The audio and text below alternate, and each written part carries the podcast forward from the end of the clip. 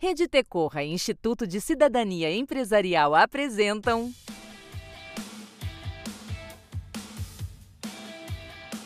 PQPs Perguntas e questionamentos sobre projetos socioambientais. Uma conversa aberta com quem trabalha com projetos no campo de desenvolvimento socioambiental. Bom dia, boa tarde, boa noite. Seja muito bem-vinda, seja muito bem-vindo para a nossa conversa de hoje na jornada PQPs, perguntas e questionamentos sobre projetos socioambientais. Eu sou o Márcio Pires, falando pela rede Tecorra, e esta conversa é parte de uma série de papos com quem atua na gestão de projetos socioambientais no Brasil neste ano tão desafiador que é 2020. Vamos juntos, mergulhando nas vivências de quem faz acontecer o campo de desenvolvimento socioambiental. E a nossa entrevistada desta edição é a Vitória Bastos, do IDESAN, o Instituto de Conservação e Desenvolvimento Sustentável da Amazônia. O IDESAN atua há mais de 15 anos junto a produtores rurais, comunidades tradicionais, ribeirinhas e indígenas. Já apoiaram ao longo desse período cerca de 5 mil famílias, distribuídas em 10 municípios da região. O IDESAN foi escolhido como melhor ONG na categoria Meio Ambiente e Sustentabilidade e da região norte no Prêmio Melhores ONGs de 2020 e desenvolve projetos que incentivam a busca por soluções criativas para os desafios sociais sociais e ambientais que impactam principalmente os povos mais vulneráveis da floresta. Desafio mesmo, né, em 2020. E uma das iniciativas desenvolvidas pelo IDESAM é o programa Carbono Neutro, o PCN. É isso, né, Vitória? É um prazer conversar com você hoje. Tudo bom? Oi, Márcia, tudo bom? Prazer conversar com você também. E é isso mesmo. Hoje a gente vai falar aqui do programa Carbono Neutro do IDESAM. Então, para começar, conta um pouquinho para a gente sobre o nascimento do projeto e do programa Carbono Neutro. Quem era o público-alvo e principalmente por que o projeto foi desenhado, como que foi, dá uma geral para gente. Claro. Então, Márcio, o programa Carbono Neutro, ele nasceu em 2010, então esse ano a gente está comemorando 10 anos de programa já. E ele nasceu primeiro com o objetivo de fazer a neutralização, a carboneutralização, que a gente chama, das emissões do próprio IDESAN. Então, o IDESAN já tinha aí alguns anos de atuação e a gente queria neutralizar nossas emissões de gás carbônico. E aí a gente criou o programa Carbono Neutro e ele começou a crescer. Então, a gente começou também no ano ano de 2010, ali para o ano de 2011, a abarcar alguns clientes, né, que queriam compensar essas emissões de carbono com o plantio de árvores. Então a ideia era conectar clientes como pessoas físicas mesmo, pessoas jurídicas, né, algumas empresas ou algum evento pontual que queriam se responsabilizar pelos impactos que eles causam no planeta, mais especificamente os impactos relacionados às emissões de gases de efeito estufa e conectar essas empresas, esses clientes ou essas pessoas físicas mesmo com as florestas. Então, na época a gente percebeu lá em 2010 que isso era uma tendência, né? Além de do IDESAN querer compensar as emissões, outras pessoas e empresas queriam também. A gente percebeu essa demanda e o programa Carbono Neutro nasceu dessa forma. Então, assim, não necessariamente a gente pensou em clientes ou pessoas que já atuam com a floresta, igual o IDESAN, mas sim conectar essas pessoas, né? Fazer elas estarem mais próximas da floresta e poderem se responsabilizar pelo impacto em relação às emissões. O nosso público público-alvo, então, ele era principalmente essas pequenas empresas, pessoas físicas e algumas iniciativas pontuais ou instituições e organizações. E a gente estava vendo no material do Instituto que vocês têm seis linhas temáticas de trabalho né, definidas. Como que são essas linhas? Isso, Márcio. O IDESAN, ele nasceu para trabalhar com florestas mesmo e a gente hoje trabalha com seis linhas temáticas. A gente tem, primeiro, a linha, o Programa de Produção Rural Sustentável, que a gente chama o PPRS, e a gente trabalha nessa linha com desenvolvimento e manejo de sistemas de produção sustentável na Amazônia, então prestando basicamente bastante assessoria técnica, social e ambiental a alguns produtores rurais e familiares que a gente trabalha nas comunidades do estado do Amazonas. Então, desenvolvendo as cadeias produtivas nesses locais e atendendo também essas famílias rurais produtoras. Aí a gente tem também como segunda linha o manejo de tecnologias florestais. Então, essa é uma linha em que o IDESAN atua com o manejo florestal como uma ferramenta ferramenta de conservação e desenvolvimento local para as comunidades amazônicas. Então, a gente promove capacitações em manejo florestal, atividades de extensão rural e também bastante desenvolve bastante pesquisa e estudo para analisar e testar melhorias técnicas e práticas do manejo florestal em si. Então, essa linha é um pouco mais voltada para a parte técnica do manejo florestal. Aí a gente tem também como uma terceira linha a linha de atividades conectadas a políticas públicas e advocacy. Então, o IDESA inicialmente não nasceu com essa linha linha, mas essa linha foi se desenvolvendo e hoje a gente tem é, uma equipe atuando a nível nacional, local, nacional como Brasil, é, local mais no estado do Amazonas e até também internacional. Então a gente tem uma equipe participando em fóruns, conselhos, comissões, grupos de trabalho que se relacionam com o cuidado com a floresta e conservação florestal e além de realizar também nessa linha algumas pesquisas de estudos relacionadas ao tema. Como quarta linha, então, a gente tem o trabalho em áreas protegidas. É, a gente desenvolve estudos e projetos em é, unidades de conservação da Amazônia. Como quinta linha, a gente tem a linha um pouco mais recente de novos negócios. Então, a gente começou a atuar, o IDESAN recentemente começou a atuar no fomento a iniciativas de negócios de impacto na Amazônia. Então, a gente trabalha com oportunidades de financiamento, aceleração de startups e pequenas empresas que trabalham com bioeconomia na Amazônia, por exemplo, e que desenvolvem é, negócios de impacto. Aí, como sexta linha, que eu deixei para contar no final, é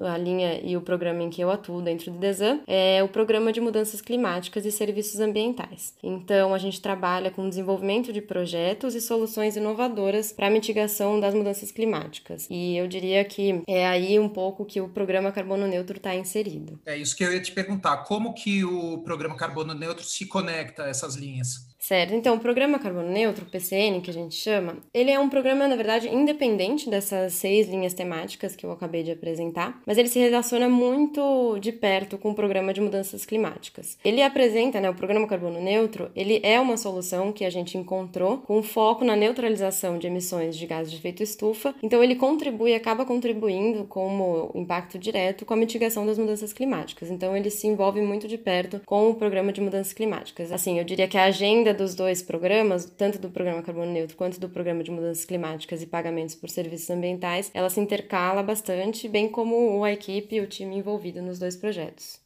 Nesse podcast que faz parte da jornada PQPs, a gente conversa hoje com a Vitória Bastos, do IDESAN, Instituto de Conservação e Desenvolvimento Sustentável da Amazônia. E nos nossos encontros da jornada, a gente vai fazendo o link dos relatos com os conceitos de gestão de projetos, como a justificativa de projeto e lógica de, de intervenção. O que você nos contou até aqui, Vitória, a gente entendeu que tem alguns projetos dentro do programa Carbono Neutro também. Vocês têm clareza internamente dos limites de cada projeto, de como que eles eles caminham paralelamente, eles convergem para entregar todo o programa? É, então, a gente tem, digamos assim, várias modalidades dentro do programa Carbono Neutro. Então, isso que é, a gente tem alguns projetos, né? Então, a gente oferece o plantio de árvores para alguns clientes que desejam realizar a neutralização das suas emissões de carbono. Então, seja emissões de pessoas físicas, que nem eu comentei no começo, ou emissões corporativas de, de operações dessas empresas, ou também, às vezes, emissões relacionadas à produção de algum produto, é, de um evento, que é alguma coisa mais pontual.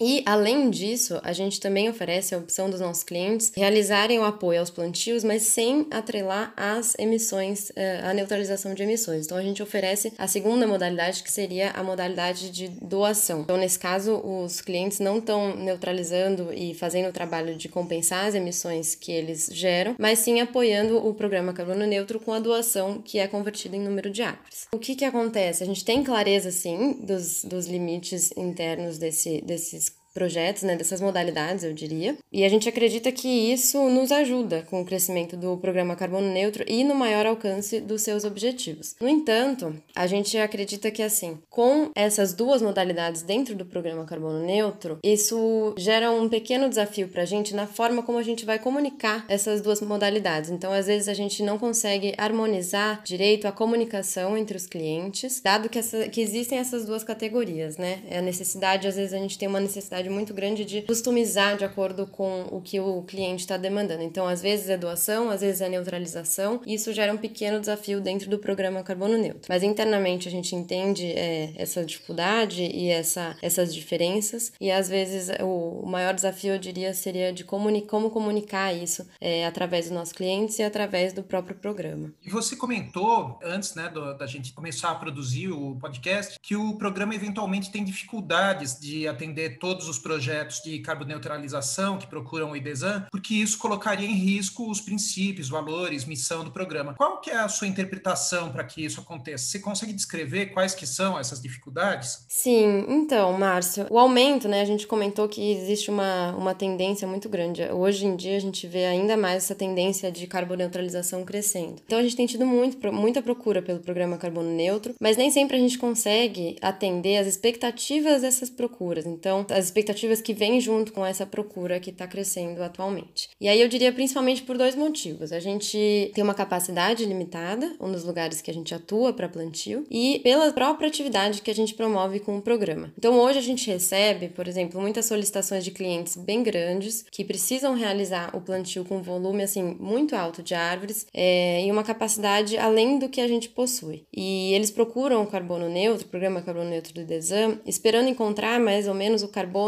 enquanto, diria, uma commodity, ou podemos dizer até uma mercadoria, né, enquanto crédito de carbono. Mas o nosso plantio, o nosso projeto, ele acontece, ele atende um conjunto de atividades além, que vai além do só o plantio de árvore. Então a gente planta árvores em sistemas agroflorestais dentro de propriedades familiares rurais. Então pequenos produtores que a gente tem relacionamento, que são nossos parceiros no interior do Amazonas, eles recebem esses plantios e são árvores plantadas em sistemas agroflorestais. E nesse sistema, o que, que a gente faz? A gente se preocupa em combinar espécies nativas com espécies também nativas, mas que possuem assim um grande valor econômico e podem trazer um retorno econômico para as propriedades, para as famílias que recebem esse plantio. Essas árvores elas podem trazer tanto um retorno, podem melhorar a alimentação dessas famílias que recebem, porque diversifica a alimentação delas, ou elas podem realizar a venda dos produtos que vêm da agrofloresta. Então, o PCN, né, o Programa Carbono Neutro, ele só acontece dessa forma. E por conta desses co-benefícios que eu contei para você, que vem junto com o plantio de árvores que a gente oferece para os nossos clientes, o nosso valor pela mercadoria árvore, entre aspas, ele fica automaticamente não competitivo com outros projetos que realizam a venda de árvores, a venda, a compensação ou o próprio crédito de carbono. Então, o nosso, eu diria, nosso projeto tem muitos co-benefícios e por isso a gente não consegue atender muitas vezes clientes que vêm com essa procura, é, essas demandas que acabam fugindo um pouco, por exemplo, demanda só pelo plantio de árvore para um valor mais barato pelo plantio de árvore, eu diria, e isso acaba fugindo. A gente não realiza, a gente não atende essa demanda porque isso fugiria dos nossos princípios e da nossa missão. Então, de novo, quando a gente começou o programa Carbono Neutro há 10 anos, o intuito sempre foi, inclusive desde a criação do IDESAN, sempre foi realizar a conservação florestal, trazendo o desenvolvimento econômico local também. Então, para a gente continuar o carbono neutro, a gente precisa trazer esse, esse desenvolvimento local, plantar em agrofloresta, para que isso tudo seja um pacote para a Amazônia. Então, tanto para a Amazônia enquanto floresta, tanto quanto para a Amazônia enquanto local, enquanto pessoas que moram na Amazônia, economia local. E aí é nesse sentido que às vezes a gente não consegue atender essas demandas crescentes que vêm aparecendo.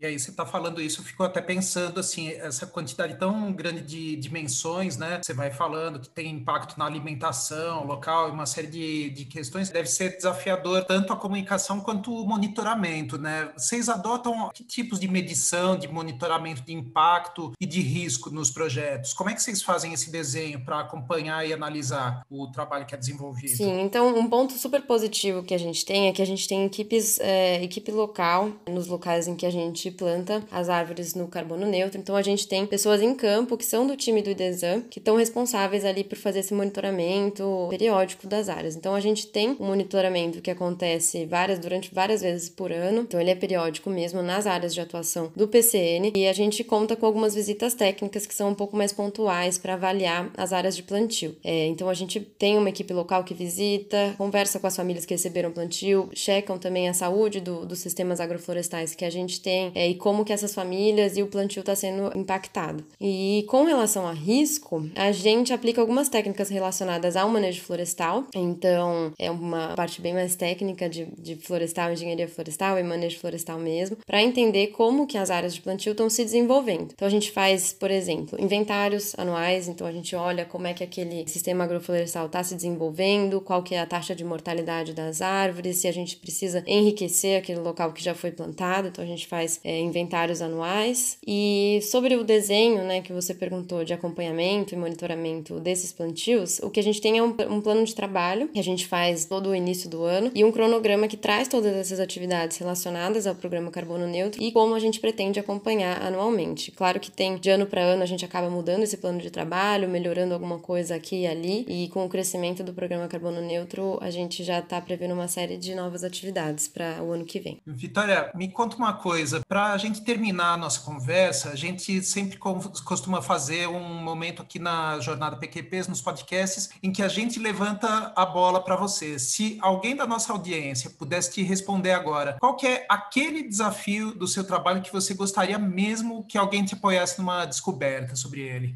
Essa é difícil.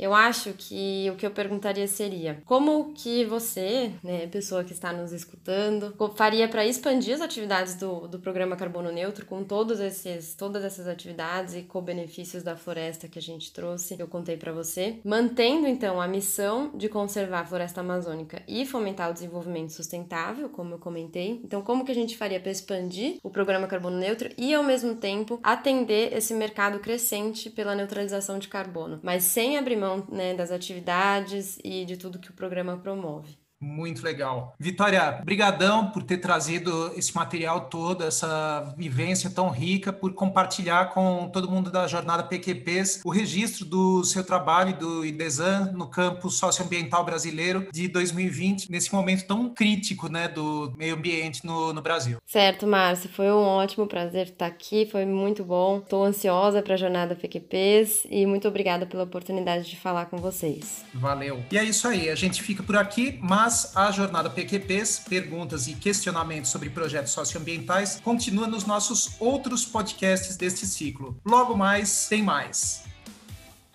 Você ouviu PQPs perguntas e questionamentos sobre projetos socioambientais. Uma conversa aberta com quem trabalha com projetos no campo de desenvolvimento socioambiental. Parceiros operacionais: Alpa e Ponte a Ponte. Apoio financeiro: Instituto de Cidadania Empresarial. Realização Rede Tecorra. Acesse mais conteúdos sobre a jornada PQPs em www.alpa.com.br/pqps.